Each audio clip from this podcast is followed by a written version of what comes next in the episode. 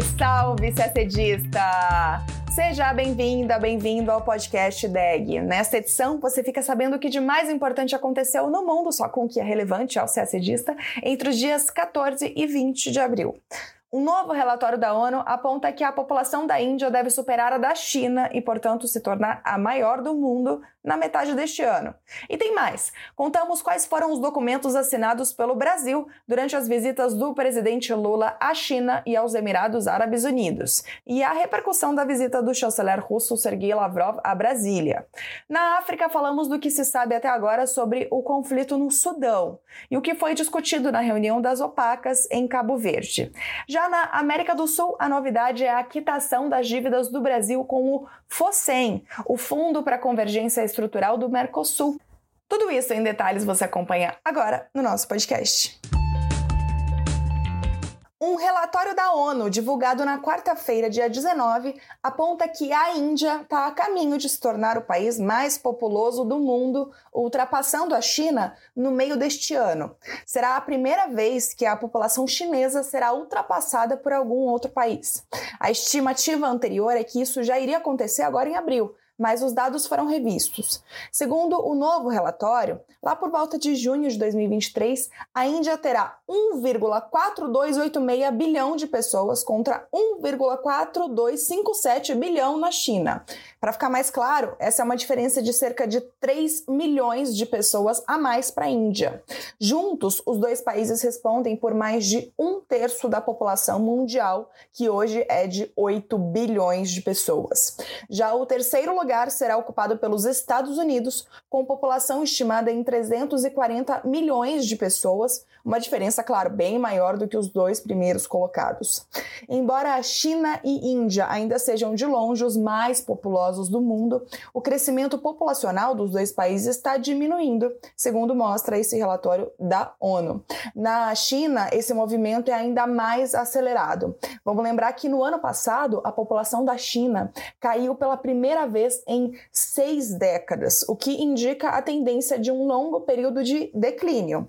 Já o crescimento populacional da Índia tem uma média anual de 1,2% desde 2011. Continua crescendo, só que menos, porque está abaixo dos 1,7% da década anterior, segundo dados do governo indiano.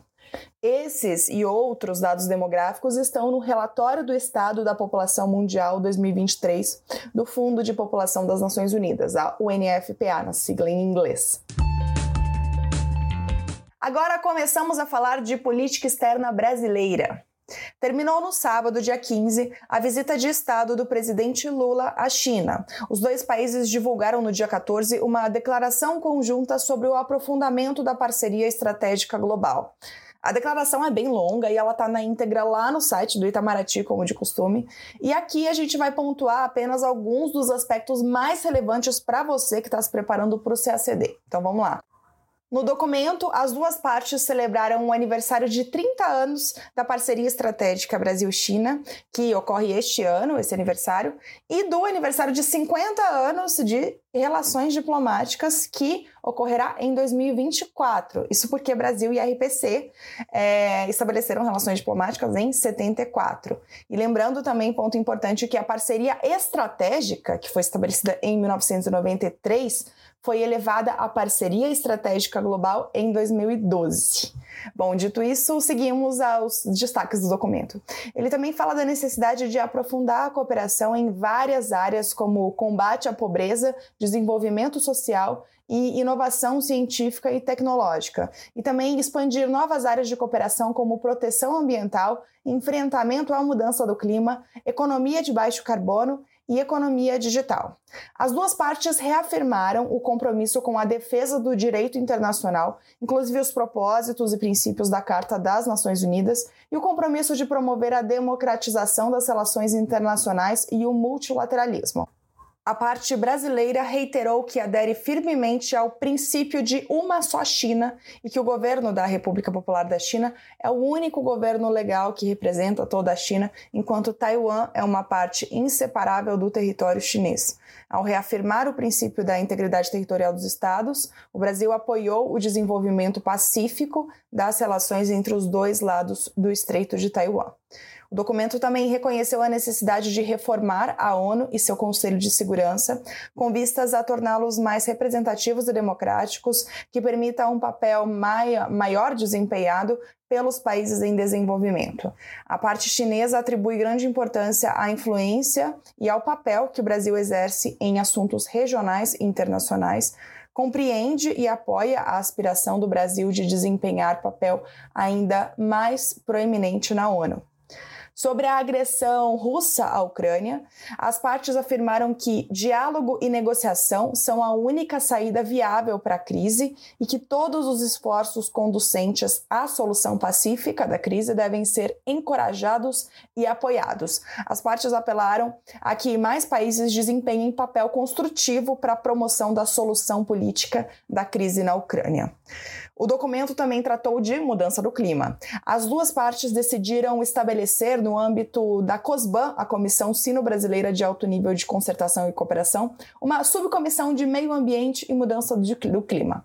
Brasil e China se comprometeram a continuar dialogando e coordenando posições, tanto de forma bilateral quanto de em instâncias específicas como o BASIC e o BRICS. A China apoiou a candidatura da cidade de Belém, na Amazônia brasileira, como sede da COP30 a ser realizada em 2025. Os países também saudaram os expressivos fluxos bilaterais de comércio, concordaram em ampliar ainda mais a corrente comercial, estimular ativamente a diversificação da pauta comercial, promover a facilitação do comércio, fomentar o comércio de serviços, impulsionar o desenvolvimento das trocas agrícolas e aumentar a resiliência das cadeias produtivas e de suprimentos. Na área da saúde, Brasil e China comprometeram-se a fomentar o intercâmbio científico bilateral em áreas como produção de vacina e de fármacos e combate precoce a doenças com potencial epidêmico. Também saudaram a cooperação bilateral estabelecida por ocasião do enfrentamento da pandemia de Covid-19. Sobre América Latina, as partes concordaram em reforçar, em conjunto com os demais países latino-americanos e caribenhos, a cooperação no âmbito do Fórum CELAC China. A parte chinesa também manifestou disposição de aprofundar a cooperação Mercosul-China. Sobre comércio internacional, os dois reforçaram o apoio à OMC e, o, e aos princípios de transparência, não discriminação, abertura e inclusividade. Também destacaram a importância de restaurar o funcionamento do sistema de solução de controvérsias da OMC. Os dois líderes assinaram 15 documentos, incluindo acordos, protocolos, memorandos de entendimento, e todos eles estão listados e detalhados no site do MRI. Ao deixar a China no dia 15 de abril, o presidente Lula seguiu para os Emirados Árabes Unidos, onde se encontrou com o presidente do país, o Sheikh Mohammed bin Zayed. O presidente do Senado brasileiro, o governador do estado da Bahia, ministros e empresários participaram da delegação presidencial. Durante a visita foi, foram assinados três documentos. O primeiro foi um memorando de entendimento entre o Instituto Rio Branco, do MRE, e a Academia Diplomática dos Emirados Árabes. O segundo foi um memorando de entendimento sobre a ação climática. E o terceiro foi uma declaração sobre ação e ambição fortalecidas em mudança do clima. Um quarto documento foi uma declaração conjunta mais geral entre Emirados Árabes e Brasil. E assim como no caso da China, vamos destacar só o que for mais importante. No documento, os países celebraram o intercâmbio do Memorando de Entendimento entre o Estado da Bahia e a refinaria de Mataribe sobre o projeto Macaúba, uma iniciativa agroindustrial sustentável na Bahia que prevê investimentos de até 2 bilhões e meio de dólares na produção de biodiesel. Os líderes também concordaram em aprofundar ainda mais a parceria estratégica em áreas-chave, incluindo energia renovável, ciência e tecnologia, desenvolvimento sustentável, educação, ação climática. E as duas partes também discutiram a crescente agenda econômica bilateral e exploraram vias para expandir o comércio e investimentos. Como anfitriões da COP28 este ano, os, os Emirados Árabes saudaram o anúncio da candidatura do Brasil para sediar a COP30 em 2025. Reconhecendo a importância crítica da relação bilateral de defesa entre os dois países, Emirados Árabes e Brasil afirmaram a determinação em desenvolver a cooperação em matéria de defesa, além de reforçar iniciativas conjuntas na área de pesquisa e desenvolvimento e promover o intercâmbio de conhecimentos para combater o crime cibernético. Os dois líderes, por fim, discutiram a importância do setor de aviação civil, a conectividade aérea e o papel vital que desempenha no fomento da cooperação e no avanço dos laços econômicos e interpessoais. Agora falamos da visita do chanceler russo Sergei Lavrov a Brasília. Em viagem oficial à América Latina, antes de seguir para Venezuela, Nicarágua e Cuba, Lavrov se encontrou em Brasília com o presidente Lula e horas antes com o ministro das Relações Exteriores, Mauro Vieira. Isso foi no dia 17, segunda-feira. Essa foi a primeira visita do ministro Lavrov ao Brasil desde 2019, ou seja, a primeira desde o início do conflito na Ucrânia. Na pauta, segundo o MRE, estavam conversas sobre o potencial da parceria estratégica brasileiro-russa, estabelecida há mais de 20 anos, e as perspectivas da cooperação em áreas de interesse comum, com foco em comércio e investimentos, ciência e tecnologia, meio ambiente, energia, defesa, cultura e educação bem como o fortalecimento do diálogo político sobre temas bilaterais, internacionais e regionais. O conflito na Ucrânia também estava na pauta da reunião entre os dois chanceleres. Segundo o MRE, o Brasil tem defendido nos fóruns internacionais e em contatos bilaterais a cessão imediata das hostilidades e a importância de conjugar esforços diplomáticos que facilitem o alcance de solução pacífica negociada. Após a reunião, Lavrov e Vieira ressaltaram a intenção de expandir o comércio e investimentos entre os países para atingir a meta de 10 bilhões de dólares. Ele citou a intenção de ampliar cooperação na área de energia atômica para fins pacíficos, exploração espacial, agricultura e indústria farmacêutica. Além disso, o chanceler russo reiterou o apoio dos russos à pretensão brasileira de ocupar um assento permanente no Conselho de Segurança das Nações Unidas e disse que há necessidade de satisfazer a demanda por representação de países da África. Lavrov disse que os países têm visões coincidentes sobre a guerra da Ucrânia. Segundo Lavrov, os russos querem uma solução duradoura para o conflito e não de imediato. Ele agradeceu a proposta brasileira para a formulação de um grupo de países que busque mediar a paz e pela rejeição do Brasil às sanções unilaterais aplicadas por potências ocidentais ao governo russo. E algumas falas de Lula em relação ao conflito na Ucrânia esta semana virou manchete no mundo e gerou até reação em Washington e Bruxelas. No domingo, dia 16, quando estava no Emirados Árabes Unidos, Lula falou das dificuldades para a paz na Ucrânia. Ele disse que nenhuma das partes, nem Rússia nem Ucrânia, toma a iniciativa para a paz e que Europa e Estados Unidos terminam dando a contribuição para a continuidade da guerra. No dia seguinte, o porta-voz do Conselho de Segurança Nacional dos Estados Unidos, John Kirby, disse que Washington não tem nenhuma objeção a qualquer país que queira tentar pôr fim à guerra e que o Brasil está papagueando, estou usando nas palavras dele, a propaganda russa e chinesa sem observar os fatos em absoluto. A União Europeia também rebateu as acusações de Lula. Um porta-voz disse que a Ucrânia é vítima de uma agressão ilegal, uma violação da Carta das Nações Unidas, e que a União Europeia, os Estados Unidos e outros parceiros ajudam a Ucrânia em sua legítima defesa. Falamos agora do conflito no Sudão. Os combates começaram no sábado, dia 15, quando membros do principal grupo paramilitar do país, o Forças de Apoio Rápido, invadiram o Palácio Presidencial, a residência do chefe de exército e vários aeroportos do país em uma aparente tentativa de golpe. O grupo diz que foi atacado primeiro pelo exército do Sudão, enquanto o exército do Sudão afirma que revidou aos ataques. De sábado para cá, os confrontos se espalharam e deixaram dezenas de pessoas mortas e outras centenas feridas. O Programa Alimentar Mundial Mundial, a maior organização humanitária do mundo, suspendeu suas operações no país depois que três de seus funcionários foram mortos no meio do conflito. O secretário de Estado dos Estados Unidos, Antony Blinken, conversou por telefone separadamente com os dois principais generais sudaneses que estão em lados opostos nesse conflito. Na terça, dia 18, houve um cessar-fogo por conta disso, depois dessa é, mediação do secretário de Estado dos Estados Unidos, mas esse cessar-fogo foi logo desrespeitado e os combates continuaram.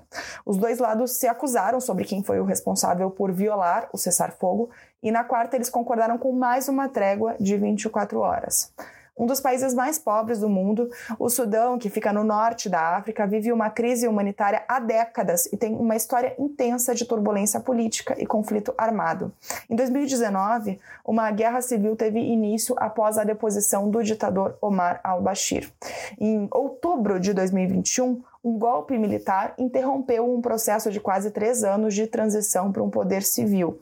Os episódios violentos deste sábado têm relação bem clara com a rivalidade entre os dois generais que protagonizaram o golpe em 2021. O general Emedti é líder das Forças de Apoio Rápido, que é esse grupo paramilitar que diz ter tomado o poder agora. Ele vinha fazendo um apelo à população e aos militares para que se rebelassem contra o exército e o general Abdel Fattah al-Burhan, que lidera o país desde o golpe há quase dois anos. O Itamaraty publicou nota afirmando que o governo brasileiro acompanha com preocupação a escalada de violência no Sudão. A nota reitera o apoio do Brasil às negociações políticas entre as lideranças sudanesas com o objetivo de restabelecer o governo civil de transição e exortou as partes à contenção e à cessão imediata dos combates. Também reiterou seu apoio aos esforços do Conselho de Segurança das Nações Unidas nesse sentido. Ainda falando de África, mas agora também de política externa brasileira, na quarta-feira, dia 18, o ministro Mauro Vieira participou da oitava reunião ministerial da Zona de Paz e de Cooperação do Atlântico Sul, as OPACAS. Essa reunião foi em Mindelo, em Cabo Verde, e foi a primeira visita do chanceler brasileiro ao continente americano em sua atual gestão. Segundo o Itamaraty, Mauro Vieira reiterou na reunião a importância do Atlântico Sul como área de paz e cooperação, fonte de prosperidade para os povos da região. Instituída por meio de uma resolução da Assembleia Geral das Nações Unidas em 1986, as OPACAS foi concebida para estimular o diálogo e cooperação, principalmente sobre temas marítimos, entre os 24 estados nas duas margens do Atlântico Sul, ao mesmo tempo em que empreende esforços para fortalecer a manutenção da paz e da segurança marítima na região. Após 10 anos sem reuniões de alto nível no âmbito da iniciativa, o encontro em Mindelo possibilitou a adoção da declaração e plano de ação que enunciam ações concretas de cooperação entre os membros do agrupamento. O Brasil se ofereceu e foi escolhido para sediar a nona reunião ministerial das OPACAS em 2026, no marco dos 40 anos da iniciativa. E a última notícia também é sobre política externa brasileira. Na quarta-feira, dia 19, o Ministério das Relações Exteriores informou que o Brasil quitou integralmente suas dívidas junto ao Fundo para Convergência Estrutural do Mercosul, o FOSEM. O valor era de 500 milhões de reais. Segundo o Itamaraty, a quitação da dívida do Brasil junto ao FOSEM reforça o compromisso do governo federal com a integração regional e permite a reativação desse mecanismo que é tão importante para financiar projetos de integração da infraestrutura regional e diminuir as assimetrias entre os países do Mercosul. A quitação da dívida permitirá também que o Brasil possa acessar 350 milhões de reais para financiar projetos em municípios brasileiros em regiões de fronteira com os países do Mercosul, em áreas como infraestrutura urbana, segurança, saneamento básico e saúde. O FOSEM foi criado em 2004 com o objetivo de financiar programas para promover a convergência estrutural e desenvolver a competitividade dos países do bloco, promover a coesão social e apoiar o funcionamento da estrutura institucional e o fortalecimento do Mercosul. E a gente termina nosso podcast por aqui. Uma ótima semana, bons estudos e até sexta-feira que vem.